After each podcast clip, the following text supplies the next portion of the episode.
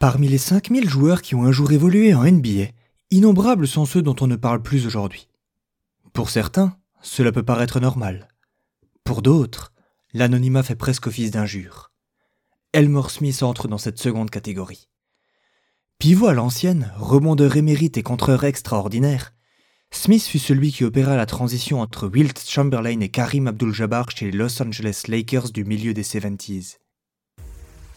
Tout cela, nous vous le racontons dans ce nouvel épisode du Magnéto.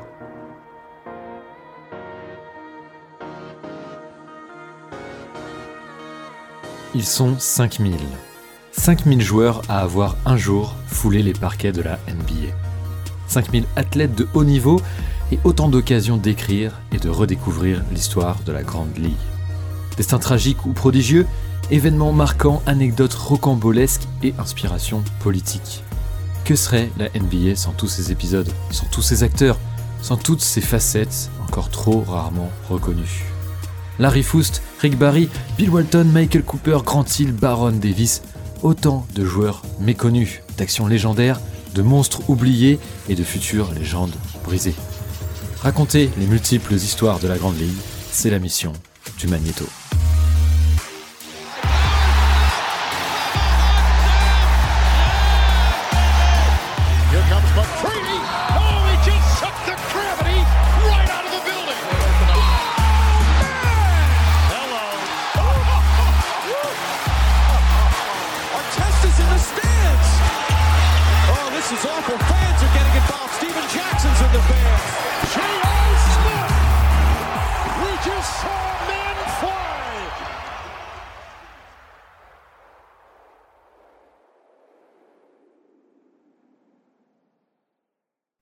Elmer Smith vit le jour en 1949 dans la ville de Mâcon. Non pas la préfecture de la Saône-et-Loire, mais bel et bien une ville comptée consolidée de l'État de Géorgie aux États-Unis. Enfant, Elmore ne s'intéressait absolument pas à la NBA, ni même au sport de manière générale. Rien ne le prédestinait donc un jour à évoluer dans la plus grande ligue de basketball du monde. Rien. À part peut-être une poussée de croissance dantesque et un directeur de lycée légèrement insistant. Avant son arrivée au lycée, le jeune homme n'avait jamais tenu une balle orange entre les mains. Dans le bus qui l'emmenait au collège, lorsqu'il entendait ses camarades évoquer les noms de Wilt Chamberlain, Oscar Robertson ou Elgin Baylor, c'est tout juste s'il savait de quel sport il était question. Grand, il l'était déjà, mais pas démesuré. À son entrée au lycée, il mesurait 1m80 et n'était évidemment pas membre de l'équipe de l'établissement. Cela n'allait pas durer. Un an plus tard, à l'âge de 16 ans, Smith affichait 2,01 m sous la toise. Sur le campus lycéen de la ville de Mâcon, il était difficile de le rater. C'est ainsi que son directeur vint un jour lui taper sur l'épaule pour lui énoncer sans aucun tact Si tu ne rejoins pas l'équipe de basket, nous t'interdirons l'accès au campus. Et c'est ainsi que débuta la carrière de l'un des tout meilleurs contreurs de l'histoire de la NBA. Par une menace. Pourtant, ce sport ne va guère l'intéresser plus que ça. Si son grand-père lui acheta sa première paire de chaussures et qu'il intégra effectivement l'équipe du lycée, Elmore Smith avait des envies d'ailleurs. Pour fuir sa maison et sa famille, il tenta d'intégrer l'armée à trois reprises et essuya autant de refus, car il dépassait la taille maximale pour prétendre à porter le treillis. Il faut dire que le jeune homme ne s'est pas contenté de ses 201 cm. Au cours de sa troisième année au lycée, il entra même dans la catégorie des seven-footers en atteignant la barre symbolique des 2 mètres 13. Devant son insistance, l'armée le menaça même de le jeter en prison. Une menace de plus, qui fit à nouveau son petit effet sur l'adolescent. Il continua donc ses études et le basketball, pour lequel il ne présentait toutefois aucune aptitude naturelle, comme il le disait lui-même. Je ne savais même pas comment dribbler. J'étais pas spécialement maladroit, mais je l'avais jamais fait auparavant. Pourtant, il progressa à vue d'œil, au point qu'à l'issue de son cursus lycéen, trois universités lui proposèrent une bourse sportive. Fort Valley State, Wiley College et Kentucky State. Ce n'était pas Byzance, mais c'était déjà ça. Puisqu'il avait des amis à Wiley College, il s'engagea pour le compte de cette université texane. C'était toutefois sans compter sur l'abnégation de Lucius Mitchell, entraîneur de Kentucky State, qui parvint à convaincre la mère d'Elmore de lui faire changer d'avis. Le garçon s'engagea donc à Kentucky State, au sein de laquelle il passa trois années, entre 1968 et 1971. Trois années au cours desquelles son talent, qui n'était donc pas inné, éclaboussa l'intégralité du pays.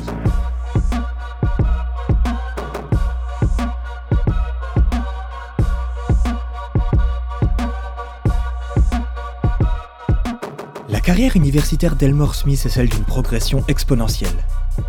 En tant que rookie, évidemment positionné au poste de pivot, il termina la saison avec 14,7 points et 19,8 rebonds de moyenne. Pour sa seconde saison, 21,6 points et 22,7 rebonds par soir. Il creva définitivement l'écran lors de sa saison junior, terminé avec 25,5 points, 24,2 rebonds et 8,1 contre par match, mais également une sélection de la meilleure équipe universitaire du pays. En l'espace de 5 ou 6 ans, Elmore Smith est passé du statut de total débutant à celui de l'un des prospects les plus excitants de tout le pays.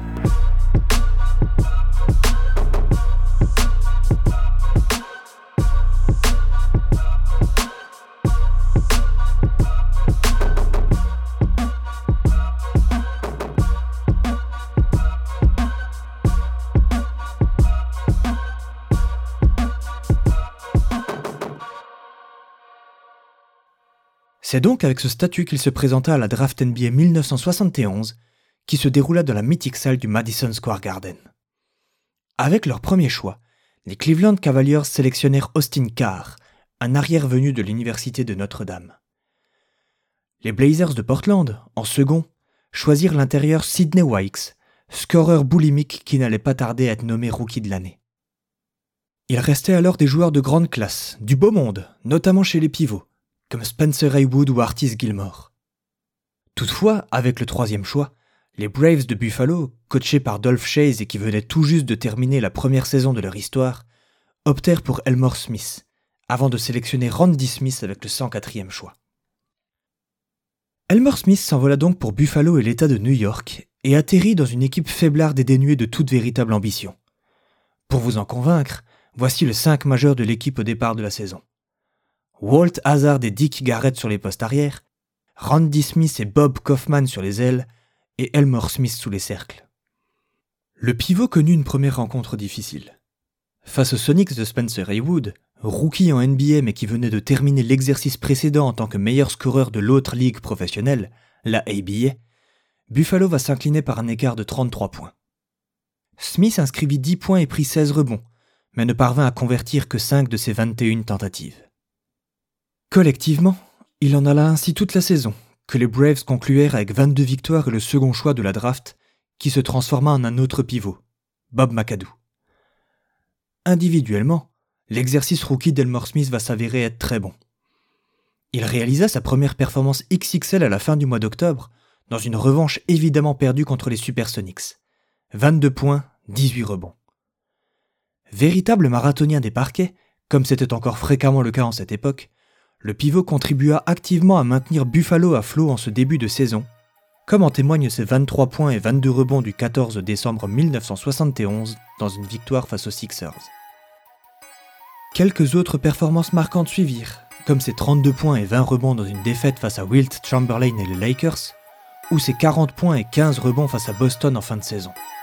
Ils ne sont d'ailleurs, pour l'anecdote, que 17 à avoir réalisé une telle prestation au cours de leur première saison dans la Grande Ligue.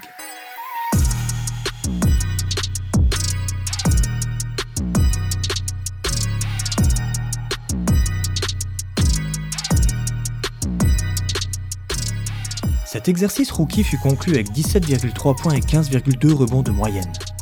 Dans l'histoire, seuls Wilt Chamberlain, Walt Bellamy, Jerry Lucas et Elvin Hayes firent au moins aussi bien. C'est dire si la carrière d'Elmore Smith était lancée sur des bases extraordinaires. D'ailleurs, aujourd'hui encore, il présente la huitième moyenne de l'histoire au rebond pour un rookie. Il occupa donc logiquement la place de pivot dans la meilleure équipe de débutants de la saison et termina second à la course de rookie de l'année.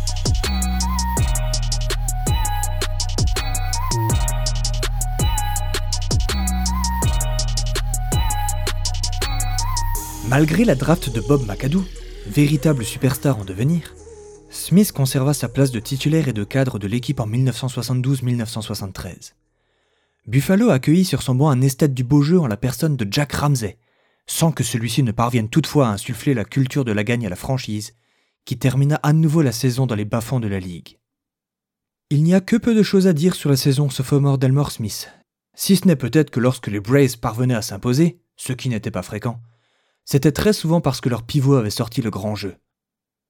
On constate par exemple que des victoires arrachées portent l'empreinte de l'enfant de Macon.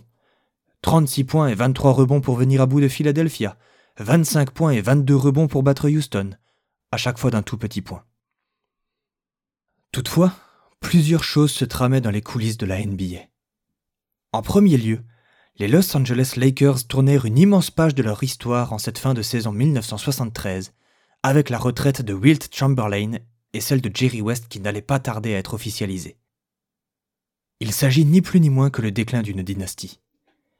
La tâche de remplacer Chamberlain est immense. Elle est même impossible, tant le joueur a marqué la ligue d'une empreinte indélébile. Il n'en demeure pas moins que les Angelenos devaient faire en sorte de combler ce vide du mieux qu'ils le pouvaient. Pete Newell et Bill Sharman firent alors le pari de faire venir Elmore Smith dans leur raquette. Les Braves n'ont en effet pas tenté de retenir leur jeune joueur, car Bob McAdoo promettait d'être encore plus talentueux. Et il le sera. En second lieu, la NBA décida d'innover à l'aube de la saison 1973-1974 en officialisant le décompte des interceptions et des contres dans les lignes statistiques. Jusqu'alors, certains statisticiens tenaient officieusement les comptes, comme le faisait le très connu Harvey Pollack, qui attesta en 1968 que Will Chamberlain, encore lui, réalisa le seul quintuple double de l'histoire avec 53 points, 32 rebonds, 14 passes décisives, 11 interceptions et 24 contres. Des contres, Elmore Smith en a toujours claqué. Souvenez-vous qu'il en réalisait plus de 8 par match lors de sa dernière saison à l'université.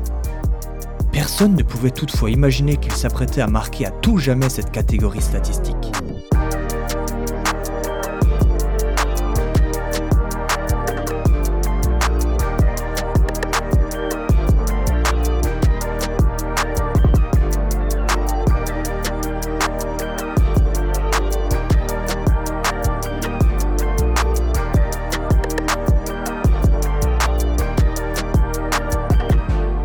Numéro 3 fétiche, Elmore Smith fit ses débuts chez les Lakers le 9 octobre 1973 sur le parquet des Chicago Bulls. Los Angeles s'imposa très largement et son nouveau pivot réalisa ce qu'il faisait alors de mieux. Un peu de scoring, énormément de rebonds et, déjà, une brouette remplie de contres. Ce sera d'ailleurs une constante au cours de ce début de saison complètement dingue. Pour en prendre pleinement conscience, revenons rapidement sur l'histoire statistique du contre en NBA. Depuis 1973, on compte sur les doigts de deux mains les matchs au cours desquels un joueur a réalisé au moins 14 contres. Et pour cause, ce n'est arrivé qu'à 8 reprises. On compte même sur les doigts d'une seule main ceux qui ont réalisé une telle performance, car ils ne sont que 4. Elmore Smith, Manute Ball, Mark Eaton et Shaquille O'Neal. 14 contres. Le record d'innombrables immenses pivots est demeuré à distance respectable de cette marque. 12 contres pour Hakim Olajuwon et Dikembe Mutombo, les deux contreurs les plus prolifiques de tous les temps. 12 contres également pour David Robinson. Patrick Ewing et Tim Duncan, eux, sont restés bloqués à 9, tout comme Rudy Gobert. En somme, il semblerait qu'aujourd'hui plus que jamais, la barre des 14 contres paraît absolument inatteignable. Ce n'est pas tout. Sachez tout d'abord qu'Elmore Smith atteignit ou dépassa cette barre des 14 contres à trois reprises. Il s'agit d'un record all-time qui risque de ne jamais être battu. En effet, Mark Eaton et Manute Ball ont atteint cette barre des 14 contre qu'à deux reprises. Pourtant, là où Elmore Smith affichait 213 cm, Eaton mesurait 2,24 m et Ball 2,29 m. S'il avait possédé le physique totalement disproportionné de ces deux joueurs, Smith aurait peut-être atteint la barre des 20 contre en un match, histoire de définitivement mettre son record à l'abri. Elmer Smith claqua donc au moins 14 contres à trois reprises au cours de sa carrière. La première fois, c'était le 26 octobre 1973. La dernière? Neuf jours plus tard, le 4 novembre 1973. En l'espace de cinq petites rencontres, Smith réalisa ce que personne ne fit plus jamais, ce que personne ne refera plus jamais.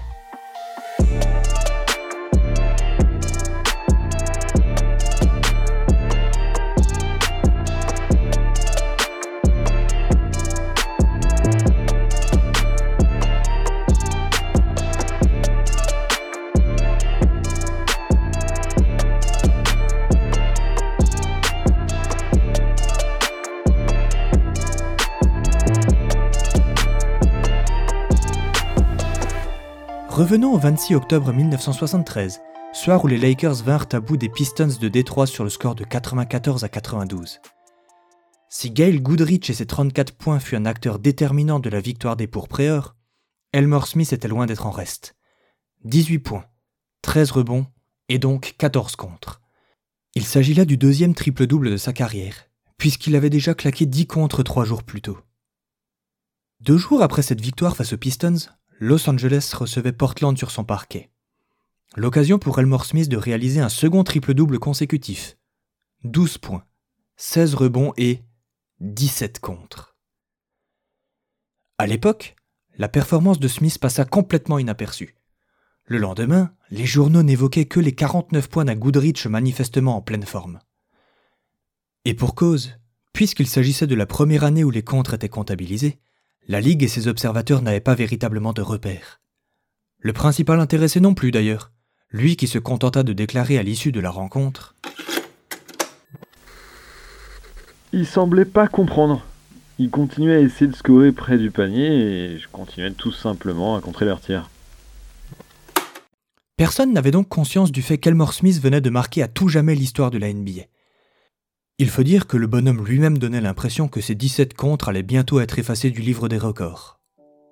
Pourtant, quelques 17 650 jours plus tard, ces 17 contres du 28 octobre 1973 constituent encore et toujours le plus haut total de l'histoire de la NBA. Jamais personne, pas même les contreurs devant l'éternel ne parvinrent à égaler cette marque. Jamais.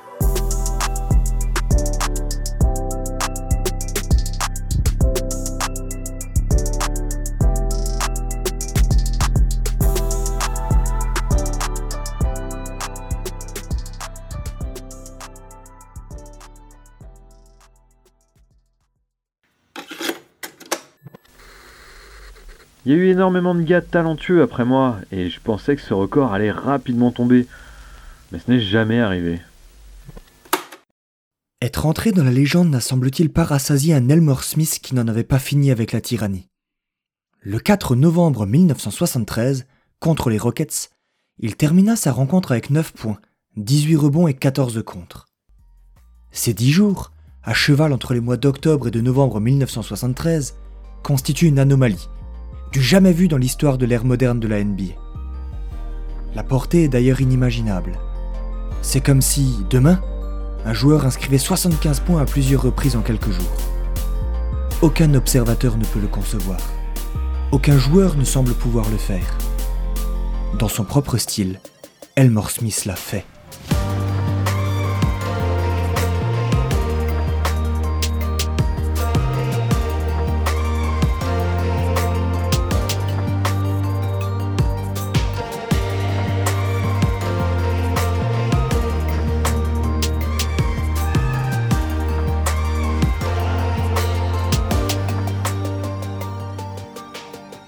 Sillage des performances ahurissantes de leur nouveau pivot, désormais surnommé The Mount, les Lakers réalisèrent un bon début de saison. Au soir du 4 novembre 1973, le bilan était de 8 victoires pour 4 défaites. Malgré un gros passage à vide au début du mois de février, où l'équipe s'inclina à 7 reprises en l'espace de 8 rencontres, les Angelenos se qualifièrent en play-off avec le quatrième bilan de la conférence Ouest.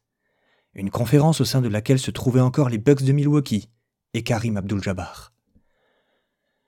Avant d'évoquer les playoffs et de faire nos adieux à l'un des personnages les plus marquants de la si riche histoire des Lakers, Jerry West, revenons rapidement sur la suite de la saison d'Elmore Smith. Discret au scoring, notamment parce que les principales armes offensives de l'équipe se trouvaient sur le backcourt, The Mount termina son exercice avec 12,5 points, 11,2 rebonds, 2 passes décisives, une interception et 4,9 contre de moyenne. Il y a d'ailleurs encore une ou deux choses à préciser au sujet de cette dernière catégorie statistique. En premier lieu, cette moyenne de 4,9 blocs par match est la troisième de l'histoire, derrière la saison 1985-1986 de Manute Ball, 5 contre de moyenne, et les inatteignables 5,6 contre par rencontre de Mark Eaton l'année précédente. Depuis lors, Seuls Akimola Juwan, Dikembe Mutombo et David Robinson terminèrent un exercice avec à minima 4,5 contre claqués chaque soir. On dit parfois que la difficulté d'un acte se jauge en fonction de l'identité de ceux qui l'ont réalisé. Sur cette base, ne faisons ici face à une performance sensationnelle. En second et dernier lieu, Elmore Smith atteignit ou dépassa cette barre des 10 contres à 7 reprises au cours de cet exercice 1973-1974. Il s'agit là ni plus ni moins qu'un record qui tient toujours aujourd'hui. Et encore, époque oblige, nous n'avons pas à disposition tous les chiffres, bien au contraire. Il nous manque en réalité le nombre de contres pour 31 des 81 rencontres disputées. Le record est donc probablement bien plus élevé encore. Les playoffs donc. Au milieu des années 70, seules 4 équipes s'y qualifiaient par conférence. Par conséquent, les Lakers furent les derniers qualifiés de l'Ouest et eurent la terrible tâche d'affronter les Bucks, meilleur bilan de ce côté-ci du pays, mais également de toute la ligue. Il faut dire que les Dames possédaient alors un effectif pléthorique, avec non seulement Karim Abdul-Jabbar, mais aussi Oscar Robertson et Bob Dandridge.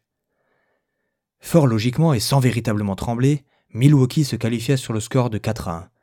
La seule victoire remportée par les hommes de Los Angeles porte l'empreinte d'Elmore Smith et de ses 30 points et 17 rebonds. En l'espace de trois années, trois monstres sacrés de l'équipe prirent leur retraite. Elgin Baylor en 1972, Wilt Chamberlain en 1973 et Jerry West en 1974. Tout le monde, hormis peut-être les Celtics du début des années 80, aurait mis plusieurs années pour s'en relever. Grâce notamment à Elmore Smith, les Lakers ne connurent qu'une seule saison galère avant de retrouver leurs ambitions de titre NBA. Il est vrai que la saison 1974-1975 fut l'une des pires que la franchise ait connues, quand bien même fut-elle créée en 1948. Ce n'est pourtant pas une surprise. Que pouvait-elle espérer d'autre lorsque son cinq majeur était composé de Lucius Allen, Gail Goodrich, Corky Calhoun, Happy Airstone et Elmore Smith? Si Goodrich, Hall of Famer et quintuple All-Star avaient tout du franchise player, ses coéquipiers du 5 majeur cumulaient le total de zéro sélection au All-Star Game en carrière. Pour Smith, nous y reviendrons d'ailleurs, il s'agit d'une anomalie. Il ne faut pourtant pas s'y tromper. Quand bien même était-il un contreur hors norme et un défenseur très robuste, The Mount ne pouvait prétendre à être autre chose qu'un simple lieutenant. La faute, notamment, à un répertoire offensif insuffisamment développé. Par flash, Elmore pouvait toutefois prétendre à batailler dans la cour des plus grands. Ce fut par exemple le cas le 1er décembre 1974, dans une rencontre remportée après prolongation face à Phoenix. En 50 minutes, le pivot ajouta 29 points à ses 20 rebonds et 9 contre. Seuls Karim Abdul-Jabbar, Bob Lanier, Bob McAdoo, Hakim Olajuwon et Hassan Whiteside rendirent un jour une telle copie. Ces flashs étaient pourtant trop rares pour permettre à Smith d'occuper avec fiabilité le rôle de secondant de Gail Goodrich. Dès lors, la saison se termine avec 30 victoires et, évidemment, aucune qualification en playoff, ce qui constituait une première pour l'institution depuis 1958. C'est là qu'Elmore Smith entra en scène. Non pas, évidemment, qu'il devint soudain une superstar capable de mener son équipe au titre. Ce rôle-là, il ne l'aura jamais. Par contre, il fut la pièce maîtresse qui parvint à convaincre Wayne Embry, le général manager des Bucks, de lâcher Karim Abdul-Jabbar. Le 16 juin 1975, Elmore Smith et les plus anonymes Junior Bridgman, Dave Myers et Brian Winters furent envoyés à Milwaukee en échange du meilleur joueur du monde.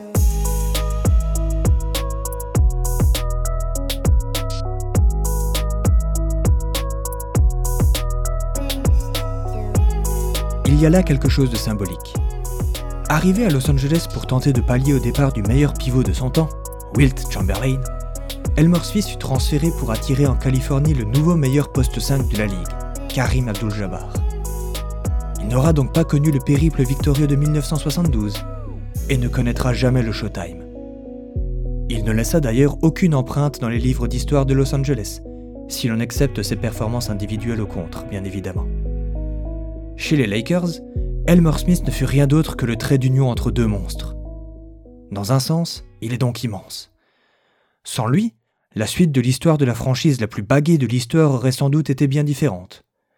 Si nous voulions tomber dans le what le plus total, nous pourrions même nous demander si, sans Elmore Smith, les Lakers auraient connu la sublime période du Showtime.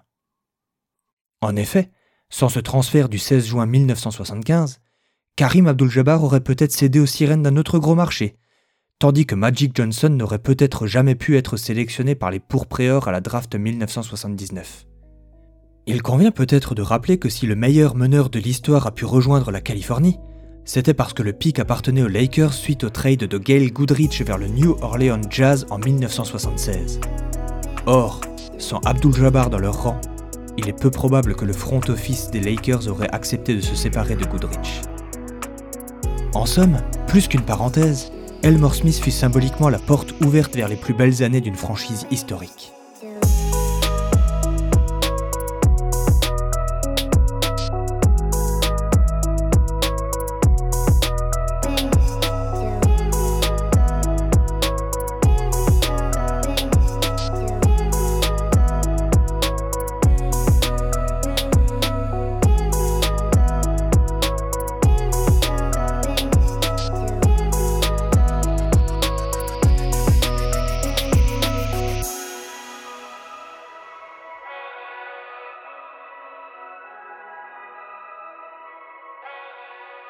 Fermons-la justement, cette parenthèse, pour revenir à la suite et fin de la carrière de The Mount.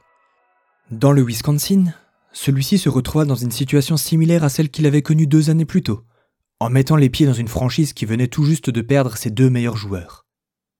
En effet, en plus du trade d'Abdul Jabbar, Oscar Robertson venait tout juste de raccrocher les sneakers.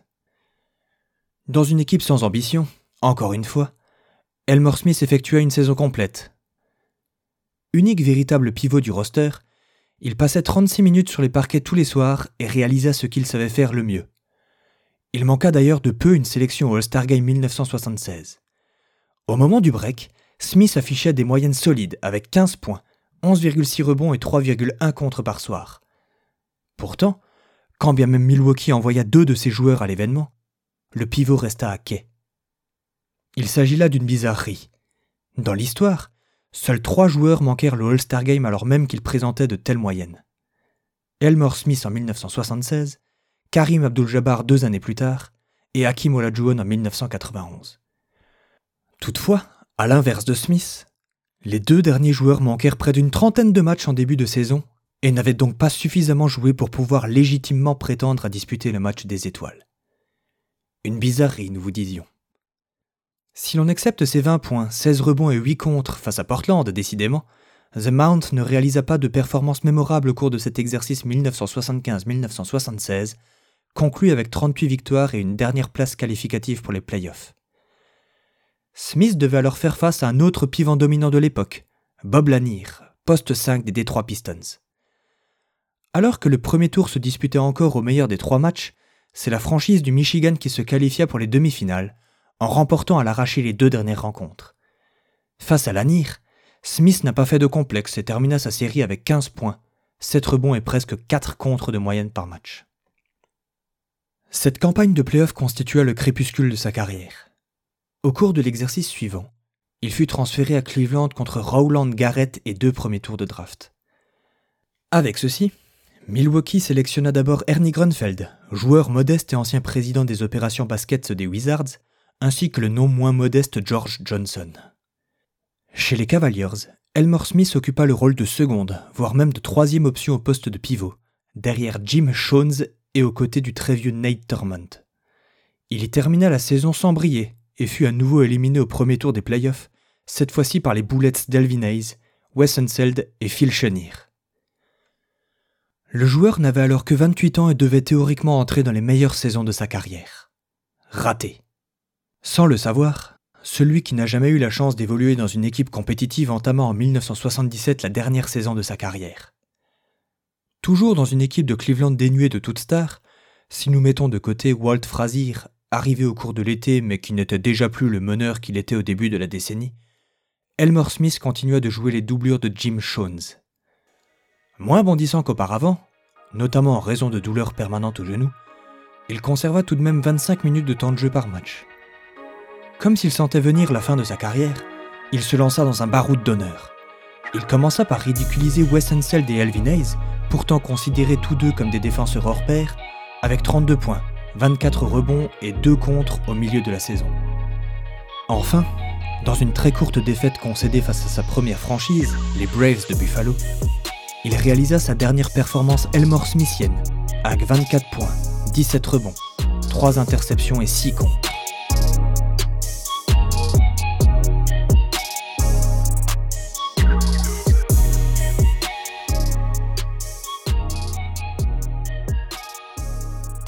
Concrètement, il prit part à la saison suivante.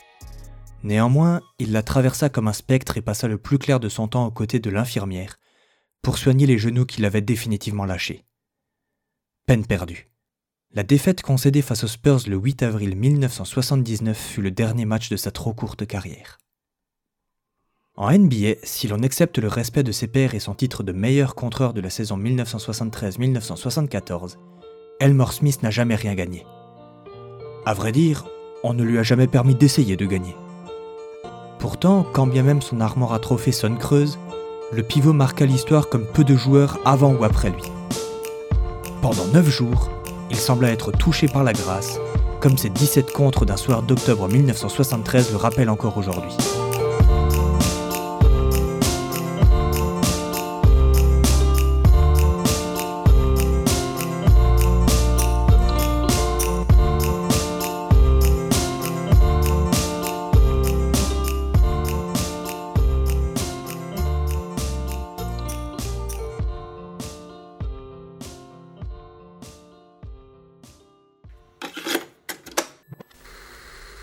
J'avais un travail à faire, on m'a appris à le faire et je l'ai fait au mieux de mes capacités.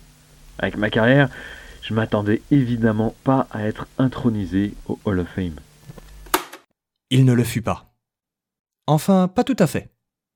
Si nous ne le retrouvons effectivement pas au sein du mémorial de Naismith, du nom de l'inventeur du basketball, Elmore Smith fut tout de même nommé en 2002 au Hall of Fame de son université, Kentucky State. J'apprécie qu'après toutes ces années, les gens se souviennent encore de moi. Savoir que quelque part, les gens se demandaient s'il fallait m'introniser au panthéon de l'université, ça m'a évidemment ému.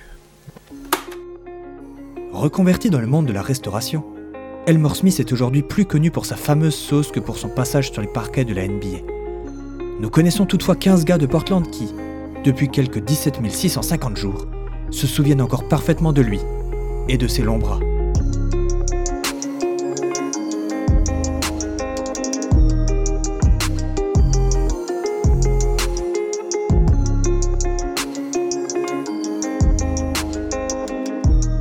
D'écouter le Magnéto. N'hésitez pas à commenter, noter et à partager ce podcast sur l'ensemble des réseaux.